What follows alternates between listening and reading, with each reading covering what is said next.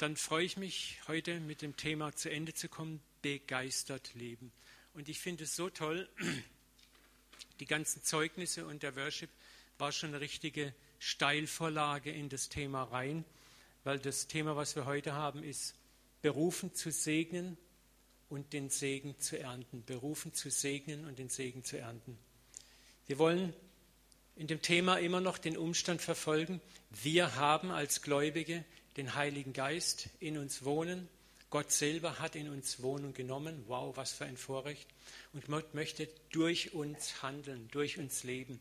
Und mir war es mit der Serie wichtig, mal den äh, Schwerpunkt von den Geistesgaben, den klassischen Geistesgaben wegzulegen, weil wir als Charismatiker, Pfingstler oft gern, und das ist auch okay, die Geistesgaben betonen, aber mit dem Geist erfüllt zu sein, bedeutet auch, dass uns der Heilige Geist befähigt, außergewöhnliche andere Dinge zu tun.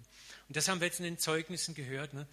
Die zweite Meile mit einem Menschen zu gehen, den Feind zu lieben, äh, außergewöhnliche Werke zu tun, in einer besonderen Weise zu reagieren. Ilka, ich war so froh, dass du es nochmal auch gebracht hast mit dem Sprachenreden. Auch das ist so wichtig. Ich fand es so toll, ich habe das selber erlebt und mache auch, wenn ich prophetische Kurse gebe, sage ich den Leuten immer eins, was ganz wichtig ist. Manchmal kriegst du nur ein einziges Wort. Und dieses Wort, dieses eine Wort kann für einen Menschen Peng, der Burner sein, weil dieses Wort hat für ihn eine Schlüsselbedeutung. Und du denkst, das Wort, was soll das? Also ich möchte euch Mut machen, wenn wir hier mal Sprachenrede haben. Du hast vielleicht nur ein Wort, komm nach vorne und sag, hey, ob ihr jetzt mich für blöd haltet, ich habe ein Wort, bumm. Und beim anderen sagt, Woher weißt du das? Das ist genau mein, mein Burner, mein Ding, das, was ich brauche. Ich habe euch ja tausendmal schon die Schuhgeschichte, die Rotschuhgeschichte erzählt. Das war auch ein einziges Wort und es ist krass.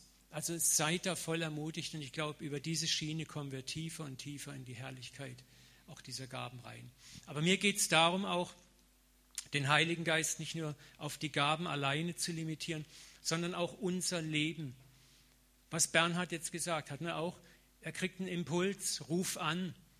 Und das ist, ist schwer manchmal. Ich, Jesus sagt ja selber, der Prophet gilt nirgendwo weniger als im eigenen, im eigenen Vaterhaus, in der eigenen Familie, in der eigenen Stadt, also in dem eigenen Zirkel.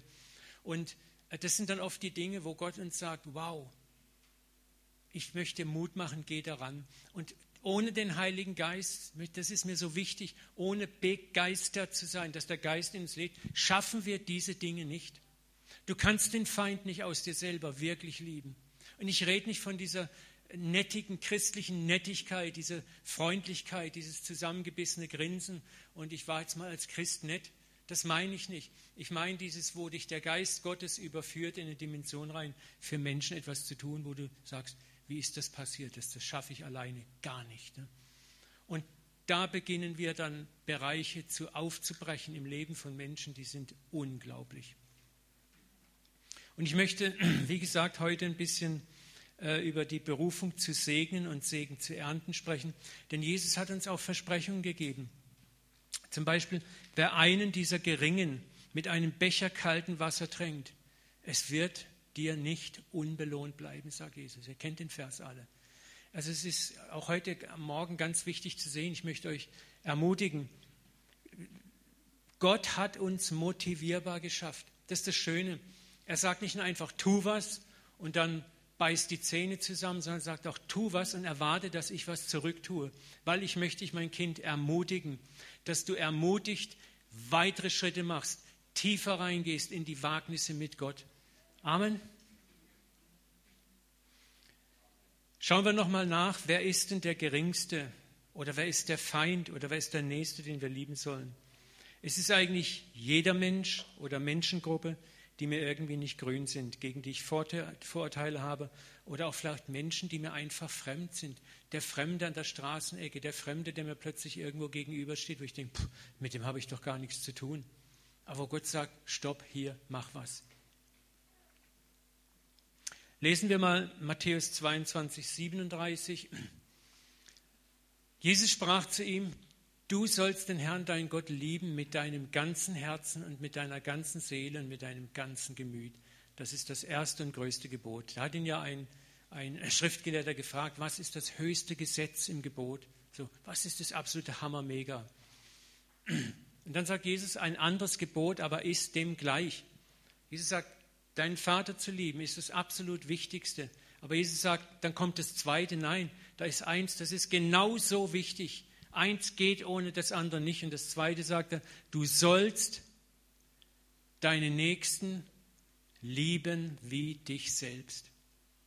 Und da heißt es nicht deinen lieben Nächsten, deinen bekannten Nächsten, deinen freundlichen Nächsten, deinen schönen Nächsten, deinen reichen Nächsten, whatsoever, einfach deinen Nächsten. Dreh dich mal rechts und links um, dann siehst du, wer dein Nächster ist heute Morgen. wer kein neben sich niemand sitzen hat, der kann sich nach hinten drehen. Ja? Und Jesus sagt, an diesen beiden Geboten hängt das ganze Gesetz und die Propheten. Also auf Deutsch, das, was im Gesetz des Moses steht und in den Propheten steht, ist alles zusammengefasst mit diesem simplen, einfachen Gesetz. Liebe Gott von ganzem Herzen und liebe deinen Nächsten. Dann, dann brauchst du gar nicht die ganzen Propheten. Damit erfüllst du alles, was da drin getan ist. Es ist, es ist fast parallel zu dem, was Paulus sagt über das höchste Gebot im 1. Korinther 13, die Agabeliebe. Er sagt, es ist die größte Gabe von allen. Alle anderen Gaben sind daran aufgehängt. Also wenn ich all die anderen Gaben praktiziere, habe diese Agabeliebe nicht als Grundlage. Und die Agabeliebe kannst du auch nur von Gott geschenkt bekommen haben.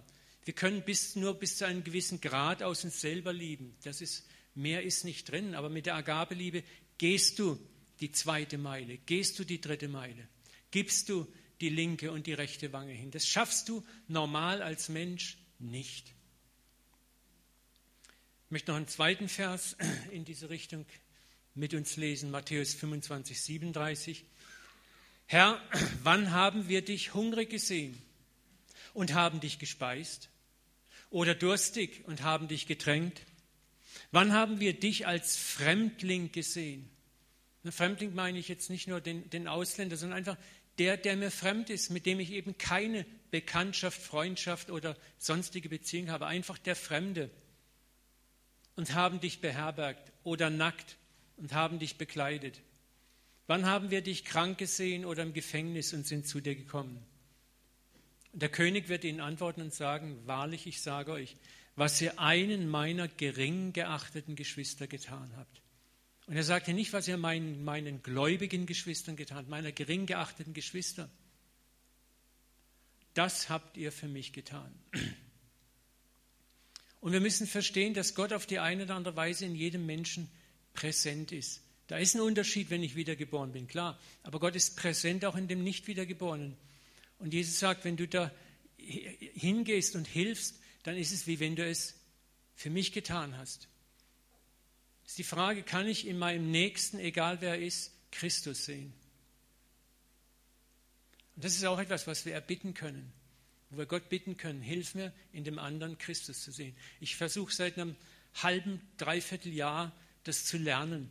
Und das ist als krass, wenn ich durch die Straßen gehe und dann, dann siehst du manchmal so richtig abstrakt komische, merkwürdige Menschen und du denkst, Jesus, in dem soll ich dich sehen. Ne? Und dann merkst du schon, wie man so bei dem einen spürt man sofort Sympathien, bei anderen Menschen, da rollen sich die Zehennägel rückwärts auf. Aber Jesus sagt, hey, auch das ist er. Also bitte projiziert diesen Vers auch nicht nur auf die materiell Armen, sondern wie gesagt, Jesus meint damit jeden Menschen, mit dem du in deinem Alltag 24 Stunden zu tun hast. Lasst uns lernen, bewusster durch den Tag zu gehen. Und da, wo wir mit Menschen in Kontakt kommen, ob das im Supermarkt ist, in der Tanke ist, in der Schule, in der Uni, im Geschäft, im Büro, whatsoever, da sitzt dein Nächster und da sitzt Christus.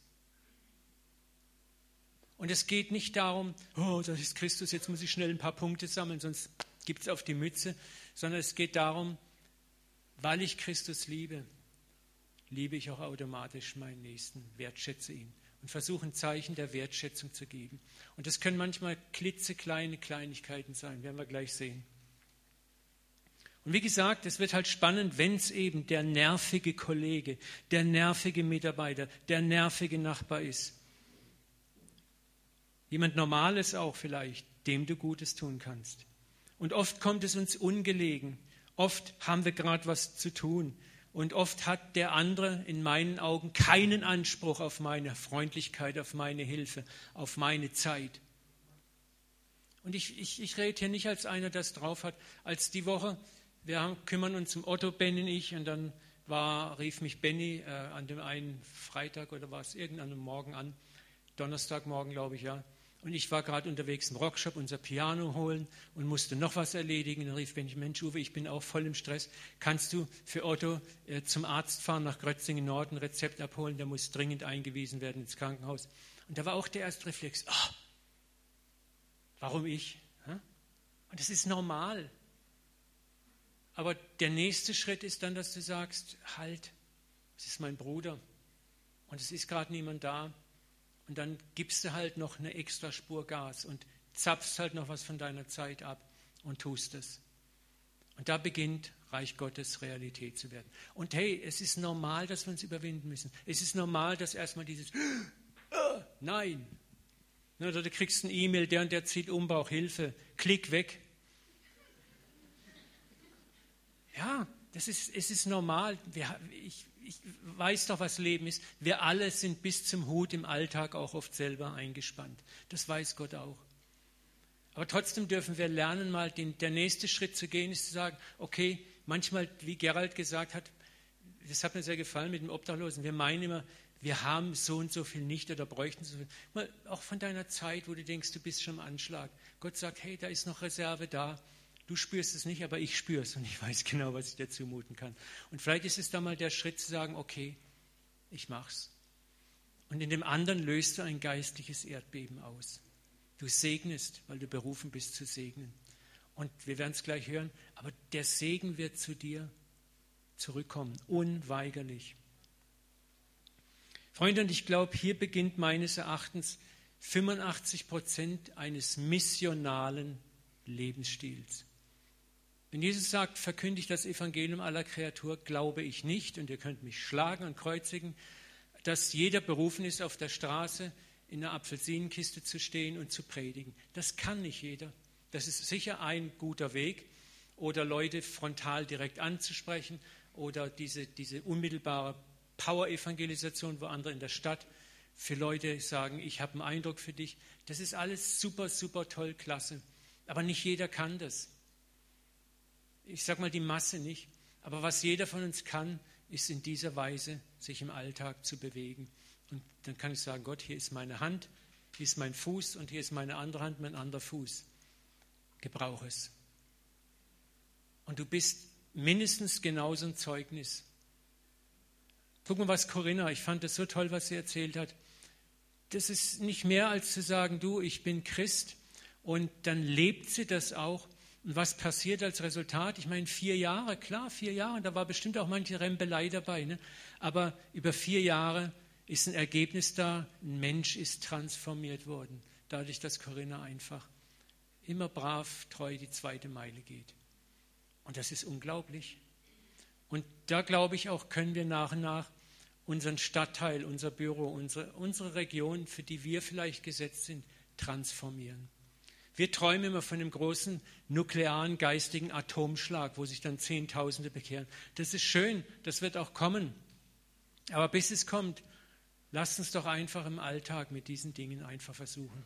Ein Schritt nach dem anderen, ein Schritt nach dem anderen, ein Schritt nach dem anderen. Und wie Gerald gesagt hat, Gott überfordert uns nicht. Er überfordert uns nicht. Er wird dir nicht was auferlegen, wo du sagst, oh, das kann ich nicht. Und nochmal, Liebe üben ist nicht diese christliche Nettigkeit, sondern in ihrer Radikalität, wie sie in der Bergpredigt von Jesus uns nahegelegt wird. Und das ist eine der kraftvollsten Bezeugungen Gottes, die wir abliefern können. Und da werden wir auch manchmal in Situationen reinkommen, wo wir eben den Feind lieben, wo es schon vielleicht heftig wird. Schau mal, denk doch mal an den römischen Zenturier, der unten am Kreuz stand. Und als Jesus gestorben ist, was sagt der, der Evangelist? Da sagte der römische Hauptmann, schlug an seine Brust und sagte, dieser Mann ist wahrlich der Sohn Gottes gewesen. Warum? Er hat diesen Mann, ich glaube, dieser römische Zenturier war, hat wahrscheinlich hunderte von Kreuzigungen erlebt. Aber ich glaube, er hat noch keine Kreuzigung erlebt, wo jemand am Kreuz hängt und eben nicht wütend Flüche ausstößt, zornig ist oder in Agonie nur noch vor sich hin jammert. Und er sieht, wie, wie Jesus mit den beiden Männern, die rechts und links gekreuzigt waren, ihnen Hoffnung zuspricht, dem einen. Er sieht, wie er am Schluss sagt, Vater, vergib ihnen, denn sie wissen nicht, was sie tun. Das hat den Mann geflasht, weil er hat den Unterschied gesehen. Und wir wissen nicht, was mit diesem Centurio passiert ist. Ne?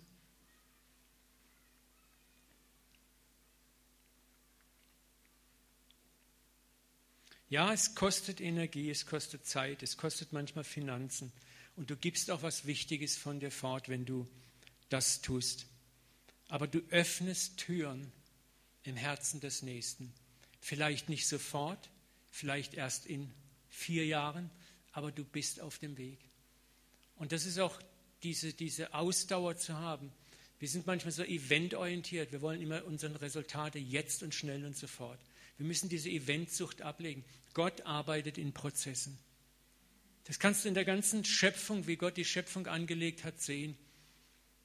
Die Jahreszeiten, wie ein Baum, wie eine Pflanze, wie was Großartiges wächst, wie ein Kind heranwächst. Es ist alles Prozess. Ja? Reife, reifen. Gib dem anderen die Chance zu reifen. Ich fand das, wie gesagt, mit diesem Lukas, dem Jungen, wo, wo Gott der Frau sogar sagt, halt, halt dich raus da, fusch mir nicht ins Handwerk wir meinen es gut, aber manchmal möchten wir auch so einem Menschen die Treibhausfolie über den Kopf stülpen und Heißluft reinpumpen, dass er schneller wächst zum, zum Megachristen. Ne? Und wir machen mehr kaputt dabei. Ja, sicher, wir weinen es gut. Auch mal den Mut zu haben, okay, geh mal drei Schritte zurück und lass Gott machen. Und liebe nur. Lass deine Treibhausfolie einfach Güte, Liebe und Erbarmen und Geduld sein und begleite den Betreffenden permanent im Gebet. Das ist so eine starke Waffe. Nochmal, was du tust, tust du Christus, denn er lebt in jedem Nächsten. Und mit deiner sichtbaren Liebe öffnest du Fenster der Gnade, wo andere Christus in dir erkennen können. Denn er lebt in uns und er möchte aus uns strahlen. Das ist das, was Paulus sagt, so lebe nun nicht mehr ich, sondern Christus lebt in mir. Wir sind berufen zu segnen und das Großartige ist, dass der Segen, den du gibst, wird unweigerlich zu dir zurückkommen, weil Gott es versprochen hat. Und das, das Segen empfangen ist ein geistliches Gesetz, das ganz fest in dieser Welt verankert ist. Es ist das große Gesetz von Saat und Ernte. Du kannst gar nicht anders, als wenn du segnest, dass dir Segen zurückkommt. Es, es geht gar nicht anders. Und ich habe das schon mal gelehrt vor einigen Jahren. Gott hat uns motivierbar geschaffen. Gott hat uns motivierbar geschaffen. Manchmal sind wir Christen, sagen wir, ja, ich tue ja nur Gutes, ich will Gutes tun. Ich will ja gar nichts dafür. Das ist so diese fromme Demut. Und die ist nicht immer gut. Ja? Weil Gott sagt, hör mal, ich möchte, dass du auch erfährst, dass du Teil eines Kreislaufes bist und dass das, was du tust, auch wieder zu dir zurückkommt. Ich möchte dich ermutigen, mehr zu wagen. Und darum verspreche ich dir auch, ich werde dich zurücksegnen. Und deswegen dürfen wir auch durchaus einen Segen erwarten. Und ich glaube, wir sind alle reif genug zu entscheiden, dass wir jetzt nicht etwas Gutes tun und gleichzeitig spekulieren mit unserem Kalkulator, was wird denn da rauskommen. Ne? Damit schaden wir uns und dem anderen auch. Aber wir dürfen trotzdem erwarten und gespannt sein, was wird Gott machen. Schau mal, wenn deine, wer von euch hat Kinder, einige hier, wenn deine Kinder Gutes tun, dann ist doch dein ganzes Herz am Überlaufen. Da freust du dich doch so, wenn du ihnen auch einen Return geben kannst. Und natürlich gibst du ihnen auch einen Return da, wo sie nichts Gutes tun. Aber noch viel mehr, wenn du siehst, wie sie vielleicht versuchen, den Kaffeetisch zu decken oder irgendwas. Da geht dir doch das Herz über. Selbst wenn Teller zerdeppert werden dabei, oder es nicht so sortiert ist alles. Ne? Und dann ist doch das Herz da, oh, was kann ich jetzt zurückgeben? Und warum? Einmal, weil Liebe da ist und zum anderen, weil du dem Kind zeigen möchtest, wow, das gibt, es wird dir wieder vergolden. Liebe ist ein Zirkel des sich Gebens und Empfangens, Geben, Empfangen. Und der Ursprung Gott selber, der Ursprung ist Gott selber. Und das, das, wisst ihr, die Trinität ist ein Mysterium, ein Geheimnis. Gott, Vater, Sohn. Aber das ist ein Kreislauf der Liebe. Der Vater liebt den Sohn, der Sohn liebt den Geist, der Geist liebt den Vater, der Geist liebt den Sohn. Das ist ein ewiger Kreislauf, den wir uns gar nicht vorstellen können, wo seit Ewigkeiten ein Geben und Nehmen stattfindet. Und in diesen Kreislauf sind wir als die Kinder Gottes hineingenommen worden. Und nicht nur, um dort zu existieren, sondern an dieser Liebe teilzuhaben. Nicht nur diese Liebe zu empfangen, sondern wenn du Liebe empfängst, was passiert dann nach einer Weile? Das kannst du gar nicht verhindern. Du willst auch geben. Du willst geben. Deswegen sagt der Paulus, er hat uns zuerst geliebt. Wir lieben, weil er uns zuerst geliebt hat. Wenn du Liebe wirklich empfängst, kannst du gar nicht anders. Du willst zurücklieben, spürbar, fühlbar, messbar. Wir sollen konkret erfahren, dass wir einen Vater haben, der sich immens freut, dir als Kind auch Gutes zu tun, um dich zu motivieren, weiter Gutes zu tun. Es ist ein Kreislauf des, der Segen, der nie erschöpft werden kann. Alles, was du in diesen Kreislauf hineinlegst und einfügst, kommt auf die eine oder andere Weise wieder zu dir zurück. Und weißt du, was erstaunlich ist? Es kommt oft ein Mehrfaches zurück von dem, als was du eingelegt hast. Das ist auch das Prinzip von Saat. Wenn du eine, eine gewisse Körnersorten aussehst, dann kriegst du nicht nur ein Korn, da wächst nicht eine Ehre mit einem Korn, so das wäre schwach, sondern mit mehreren Körnern. Du erntest immer ein Mehrfaches. Und das ist auch ein Prinzip Gottes, wo er dich segnen möchte.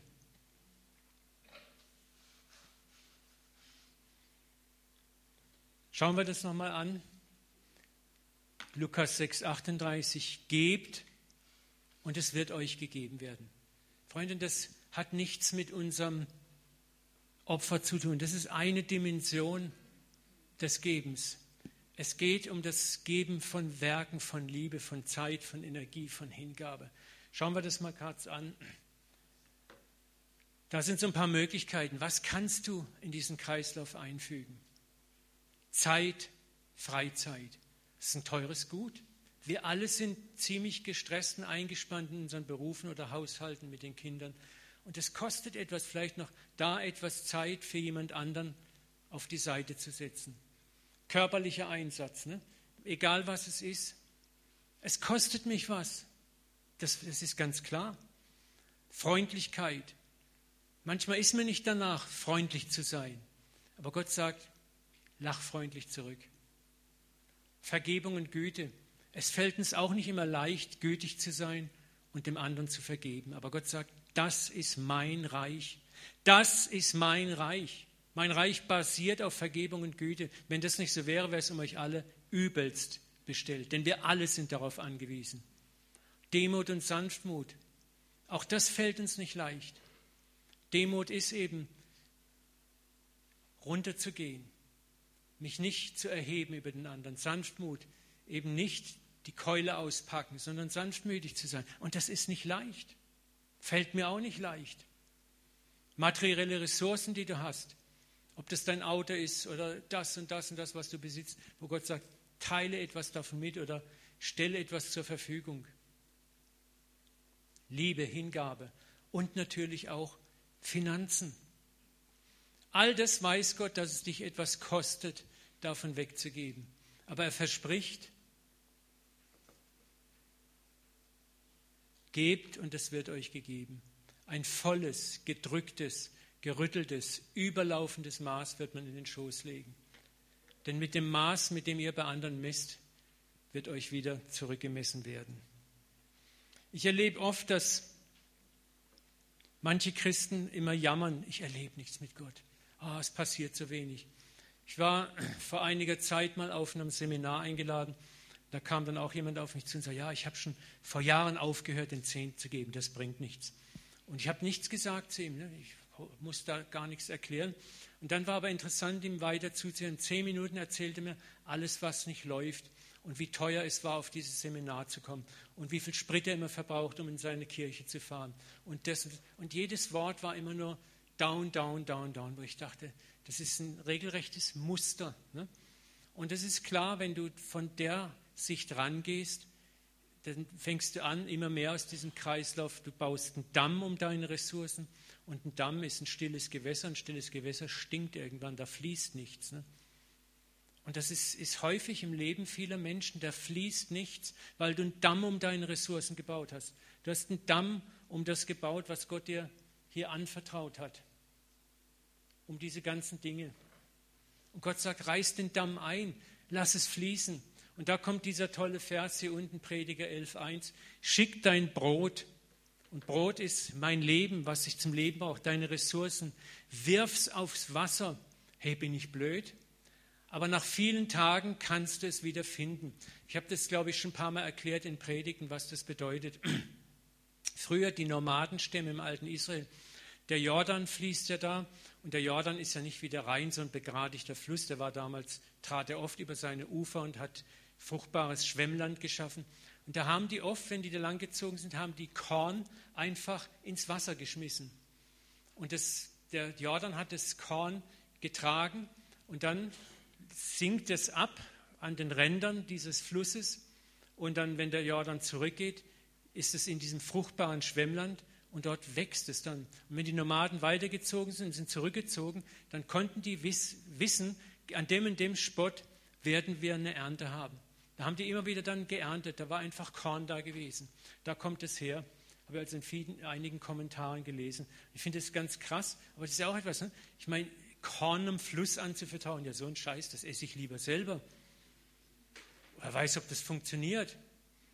Aber das ist das, was Gott sagt, hey, wirf doch dein Brot, wirf deine Ressourcen auf das Wasser in meinen Kreislauf rein.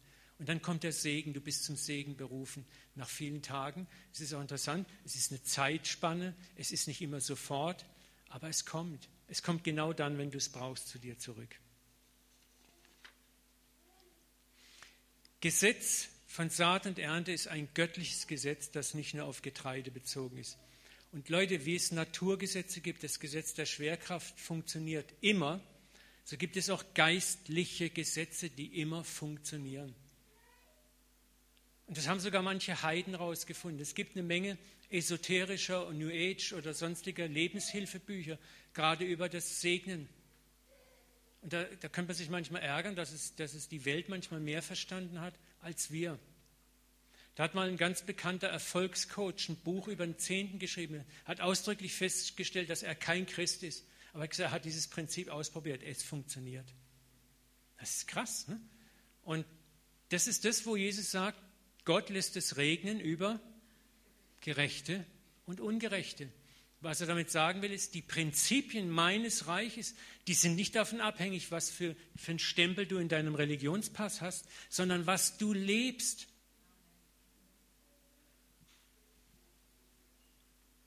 Und diese Gesetze funktionieren. Mach mal einen Test auf der Straße. Ich mache das gern auf der Straße, ich laufe lang und dann lächle ich einfach freundlich jemand an. Was passiert? Die Leute sind erst perplex und lächeln zurück, die meisten. Strahle Freundlichkeit. Ich erlebe das so oft, dass Menschen mir auf der Straße oder wenn ich auf meinem Ehrfeld laufe, die laufen vorbei und grüßen. Und ich denke, was ist da los? Und Gott sagt mir immer, Uwe, ich strahle aus dir raus. Sei freundlich im Straßenverkehr. Das habe ich mir so angewöhnt. Das macht mir mittlerweile so Spaß, wo ich Vorfahrt habe, dem anderen die Vorfahrt zu geben, Leute rüberzulassen, langsamer zu fahren, was mir oft schwer fällt. Bewusst langsam zu fahren, wenn Radfahrer in der Nähe sind oder Mütter. Und die Leute freuen sich so und da kommt so ein Dank zurück. So eine, und das ist so eine Wohltat. Oder wenn einer beim Ausparken sich saublöd anstellt und du stehst und die Ampel springt dreimal auf Rot, Gelb, Grün und der hat immer noch nicht ausgeparkt und blockiert die Straße. Früher hätte ich gehupt und und heute kann ich einfach gelassen da sitzen und freue mich einfach und sage, Herr, wer weiß, was du im Generalplan hast und ich segne den einfach, dass er ohne Delle da rauskommt aus der Parklücke. Ich denke dann auch, vielleicht ist es ein alter Oma, Opa oder jemand, der unsicher ist im Fahren. Ne? Und du machst ihn vielleicht noch unsicher, wenn du düdelst. Und, und wo nicht gleich was zurückkommt, hey, was hast du denn verloren? Nichts. Es kommt von anderer Seite wieder zurück. Da, wo du es vielleicht mal brauchst, ist plötzlich jemand da, der dir zur Hilfe eilt. Ich habe das Neulich mal vor, musste ich mal aufs Notariat und ich hab, oh, war so ein blöder Morgen, es war regnerisch und, und da kriegt man immer so schwer Parkplätze. Und, oh, und dann habe ich gesagt, Papa, gib mir einfach ein Zeichen. Ich möchte einen Parkplatz haben. Und ich kriege tatsächlich vom Notariat einen Parkplatz. Und jetzt kommt der Hammer. Ich wollte gerade aussteigen, klopft an die Scheibe, steht ein Mann und es hat geregnet in Strömen und sagt, brauchen Sie einen Parkschein? Ich habe gerade gesehen, dass Sie hier reingeparkt sind. Ich bin gerade rausgefahren und ich habe noch 30 Minuten Guthaben. Ich dachte, das ist ja knallig. Ne? Der hält extra an. Ich hätte sagen können, schon mir wurscht, egal. Ne? Und im strömenden Regen steigt er aus, reicht mir seinen Parkschein. Ich komme ins Notariat und da waren alle Notare besetzt und Schlange vor der Tür. Ich dachte, oh Mist, ich will doch drankommen. Und in dem Moment geht die Notariatstür vom Notariat 4 auf.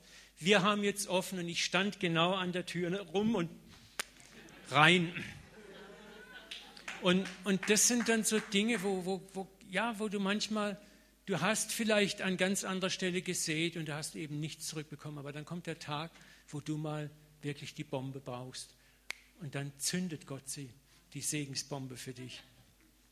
Ich möchte dir Mut machen, mach eine Gewohnheit daraus im Alltag, wo immer du bist, Freundlichkeit und Güte zu verbreiten und zu geben. Lass Leute im Verkehr vor, lass Leute vielleicht an der Kasse vor im Supermarkt. Das ist auch ein tolles Spiel, was mir gefällt. Wenn da einer mit, mit einem wenig ist oder so und mal zu sagen, komm, geh vor. Und die Leute gucken dich, die kennen das nicht, das, aber das ist etwas, du weißt nicht, was du auslöst in seinem Leben. Ich habe es schon mal gesagt, Weißt du, was der gerade erlebt hat an dem Tag, wo er vielleicht mal geschrien hat, Gott, wenn es dich da oben überhaupt je gibt, dann gib mir heute ein Zeichen. Und du bist, ohne es zu wissen, mit so einem kleinen, ja, Tätchen das Zeichen für so jemand.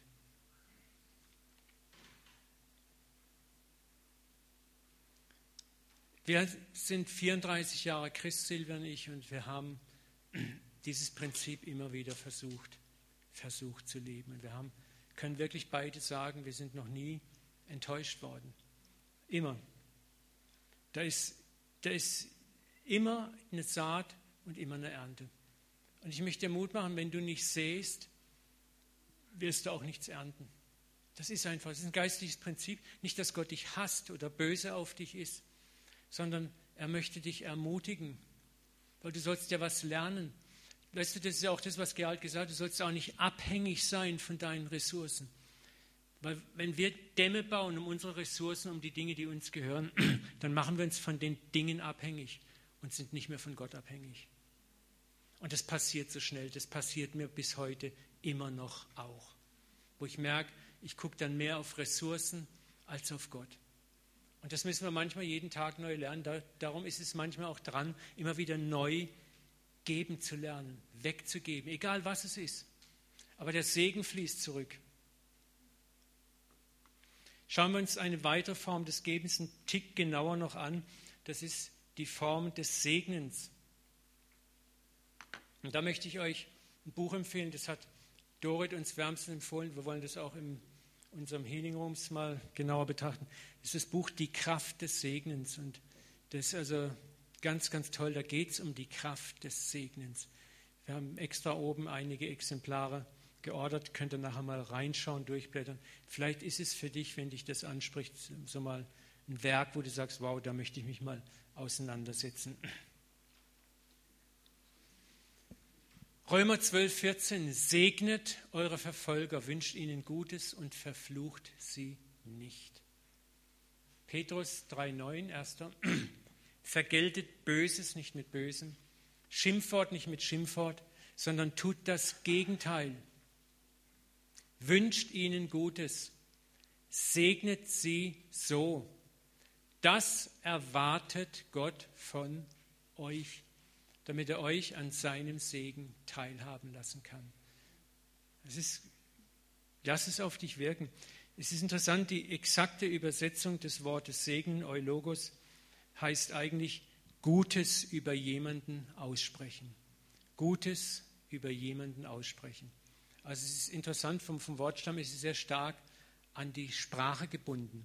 Natürlich gibt es auch materiellen Segen und der ist genauso wichtig. Aber es ist interessant, es heißt ja hier auch ganz klar, wünscht ihnen Gutes und verflucht sie nicht. Verfluchen passiert auch wie über den Mund. Das ist das Böse, das Negative aussprechen. Ein Wunsch über jemanden, den kann ich laut aussprechen. Ich kann aber auch in Gedanken jemanden den Teufel an den Hals wünschen. Ne? Wir alle kennen das Sprichwort und die nachfolgenden Bibelverse. Ne, das Wort kennen wir. Worte haben Macht. Kennt ihr das? Worte haben Macht. Sprüche 18, 21. Tod und Leben. Tod und Leben, beides, steht in der Gewalt der Zunge. Wer sie liebt, diese Gewalt, wird von ihrer Frucht essen. Also kannst du entweder den Tod essen oder das Leben essen. Deine Zunge kann beide Arten von Frucht hervorbringen. Und das ist, was ich auch möchte, was wir lernen, sowohl in die Richtung deines Nächsten, aber auch in deine eigene Richtung wirkt das. Es ist interessant, ich habe gerade neulich wieder einen Bericht gelesen, dass das Thema Mobbing so exorbitant zugenommen hat in unserer Gesellschaft. Und die, die Schäden, die das auch in der Krankenversicherung verursacht, gehen die Milliardenhöhe. Milliardenhöhe. Und Mobbing ist etwas, was ganz stark, es ist Töten mit Worten. Töten mit Worten, aber auch ein Stück weit mit Taten. Ignoranz. Aber Mobbing hat, hat eine immense Kraft. Und das sind Worte eigentlich. Ne? Worte können sowas von tödlich sein. Und die Bibel sagt hier ganz klar, vergelte nicht Böses mit Bösen, nicht Schimpfwort mit Schimpfwort. Tu das Gegenteil. Wünsche Gutes, segne so. Das erwartet Gott von euch. Warum? Damit er euch an seinem Segen teilhaben lassen kann. Unterschätze niemals, wie gesagt, die Macht gesprochener Worte gegenüber jemand anderem. Deine Worte haben Macht.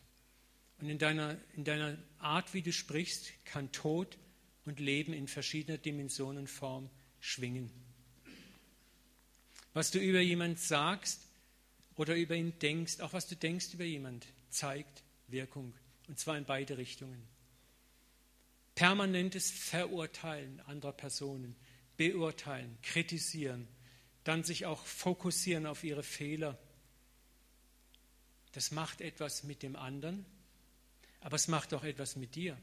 Wenn du permanent eine ärgerliche Haltung in dir hast, die andere kritisiert, richtet, äh, kritisch betrachtet, nichts Gutes finden kann, dann erzeugt es in dir Bitterkeit.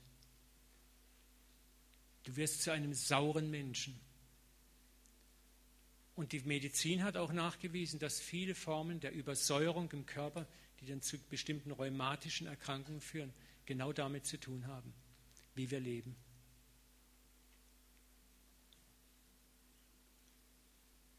Und das genaue Gegenteil sind positive Worte, positive Gedanken, positive Gesten, positive Taten über andere. Du bringst Leben in das Wesen des Empfängers, in des Nächsten aber das Schöne ist, du bringst auch unmittelbar Leben in dich rein.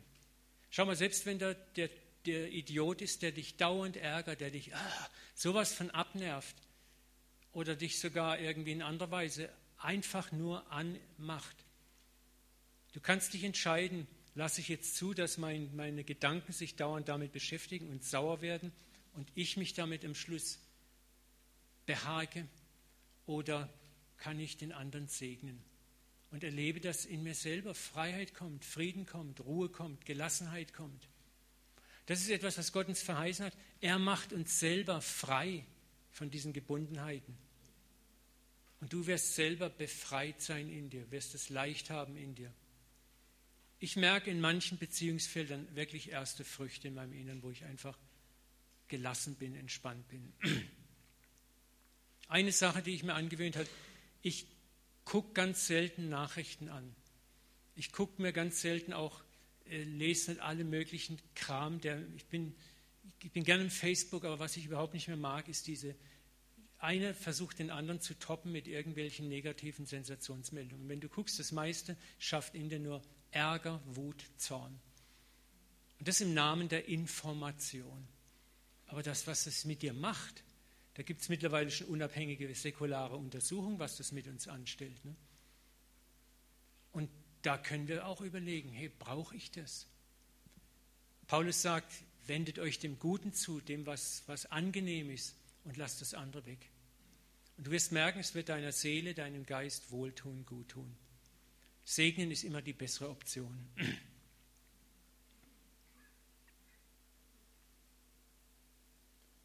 Sorgen drücken einen Menschen nieder. Ein gutes Wort richtet ihn auf. Sprüche 12, 25.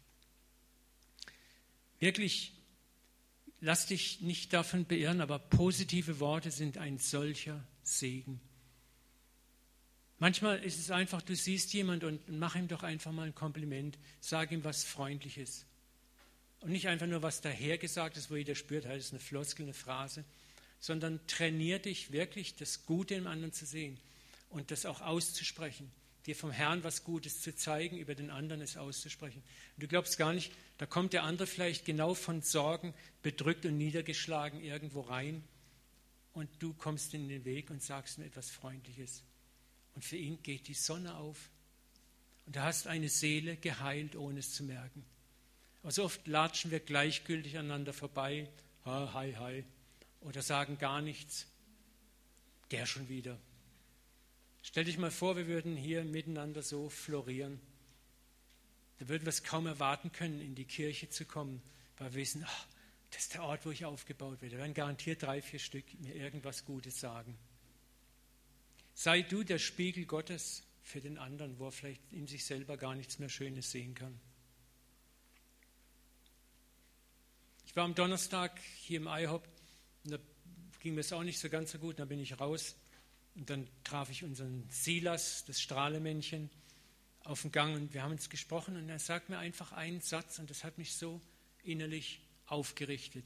Am Freitag kriege ich eine SMS von unserer Maria, die immer diese tollen Kuchen oben backt. Nachher gibt es übrigens wieder ganz tollen Maria-Kuchen und Carlos-Kuchen. Und das hat mich so aufgerichtet. Ein, ein kleiner Satz, Gott liebt dich, bumm. Lass uns doch mal überlegen, wenn Gott dir vielleicht so einen Impuls gibt für irgendjemand, was kostet schon ein WhatsApp oder mal eine SMS an jemanden zu verschicken, wo du vielleicht gerade mal so einen Impuls hast. Aber es kann für den Betreffenden ein solcher Segen sein. Und du kannst garantiert sicher sein, Gott wird dir auf zigfache Weise diesen Segen wieder zurückschicken. Gebt und es wird euch gegeben werden. Gebt und es wird euch gegeben werden. Gerüttelt, geschüttelt, überfließend.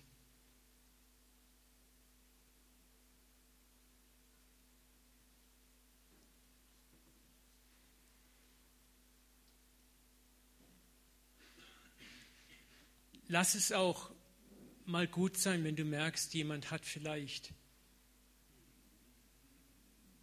dir irgendwas Doofes gesagt oder hat dir was Doofes getan. Verzichte da auch mal drauf, zurückzukontern.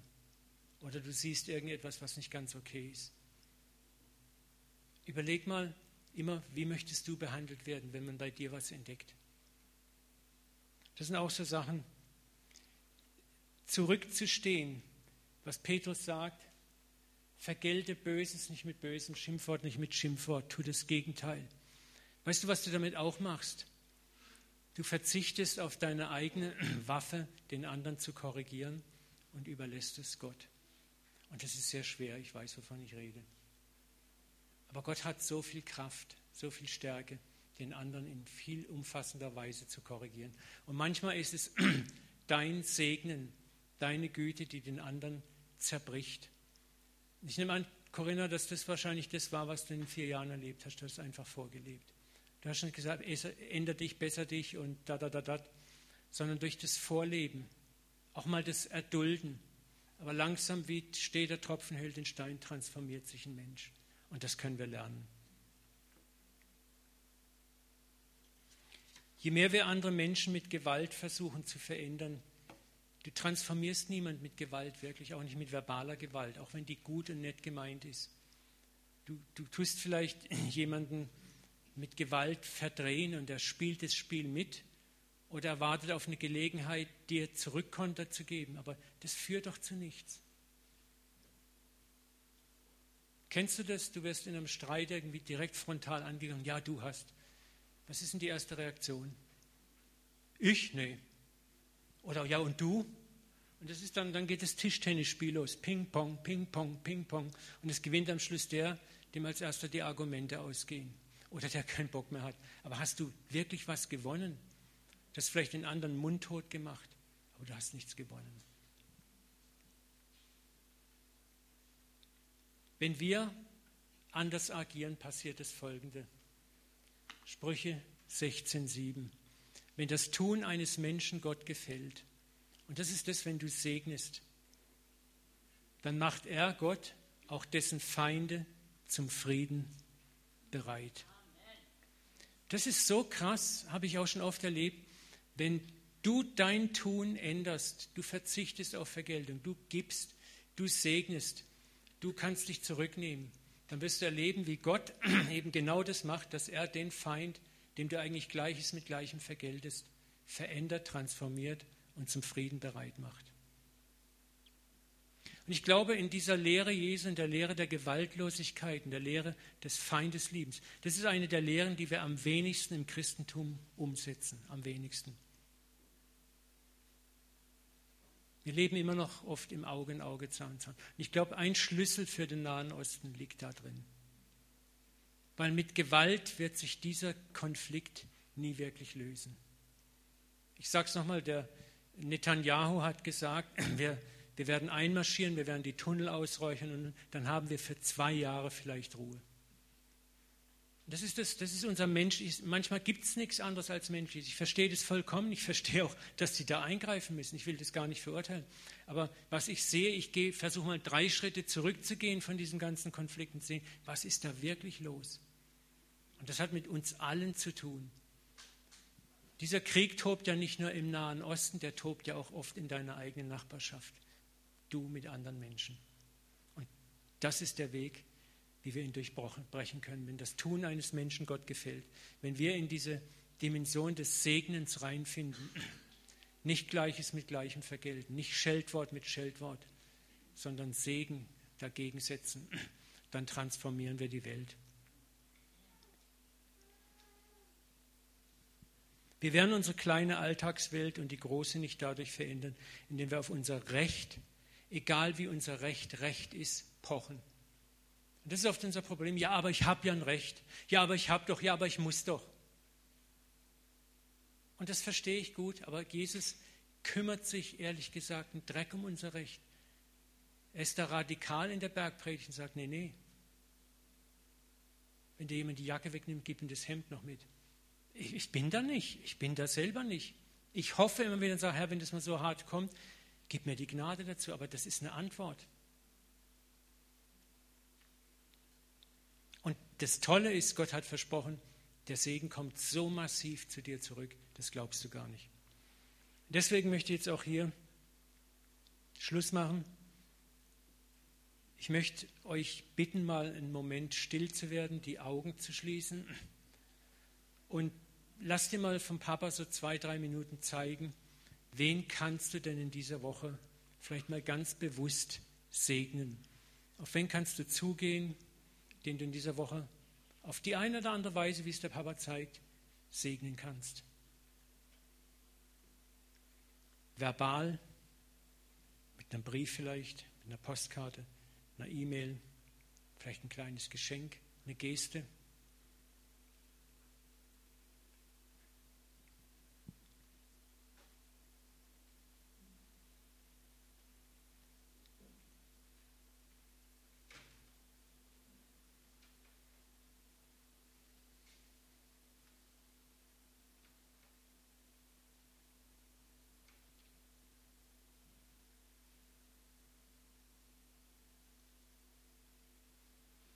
Wenn du es hast, dann schreib dir den Namen vielleicht auf, wenn du was zum Schreiben hast oder mach es nachher.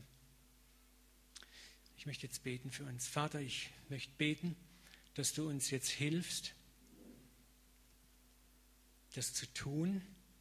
Aber ich bitte dich ganz besonders darum, du hast versprochen, dass ein gerütteltes, geschütteltes und überfließendes Maß in unseren Schoß zurückgelegt wird. Denn mit dem Maß, mit dem wir messen, wird uns wieder gemessen werden. Und ich bete, um deine außergewöhnliche Gnade in dieser kommenden Woche, Vater, da wo wir segnen, dass du Segen zurückbringst in unser Leben. Vater, ich bete, dass du mit uns wie kleinen Kindern umgehst, die jetzt etwas Neues lernen möchten, die motiviert werden müssen, die Motivation brauchen. Ich bete ganz konkret, Vater, um spürbar, messbar, fühlbaren Segen, der zurückfließt. Vater, ich bete, dass wir motiviert werden, mehr zu wagen. Hilf uns im Kleinen anzufangen, in kleinen Dingen es zu versuchen, Vater. Und belohne uns, Vater. Belohne uns, dass wir daraus eine Gewohnheit werden lassen. Dass es nicht nur einfach mal nächste Woche so eine Einmalaktion ist, sondern dass es ein Lebensstil wird, zu segnen und zu erfahren, wie der Segen zurückfließt. Vater, lass uns immer tiefer in den Fluss des Segens reinwarten, bis uns dieser Fluss trägt, wie es in Hesekiel so wunderbar beschrieben ist. Knie, knöcheltief, knietief, hüfttief, bis zur Brust und dann wirst du getragen und du wirst spüren, wie dieser Segensfluss dich trägt. Wie du nicht mehr Gott ein Haus baust, sondern er sagt, ich baue dir ein Haus. Ich baue dein Haus. Vater, segne uns darin, ganz konkret. Lass uns vielleicht am kommenden Sonntag auch hier einfach schon erste, weitere, herzzerberührende Zeugnisse haben, Vater. Du bist gut, du bist so liebevoll und du liebst es, uns zu segnen. Dafür danken wir dir. Amen. Und jetzt noch eine letzte Aufgabe beim Verlassen des Saals. Möchte ich einfach euch ermutigen, segnet euch. Egal wer über den Weg läuft, segnet euch.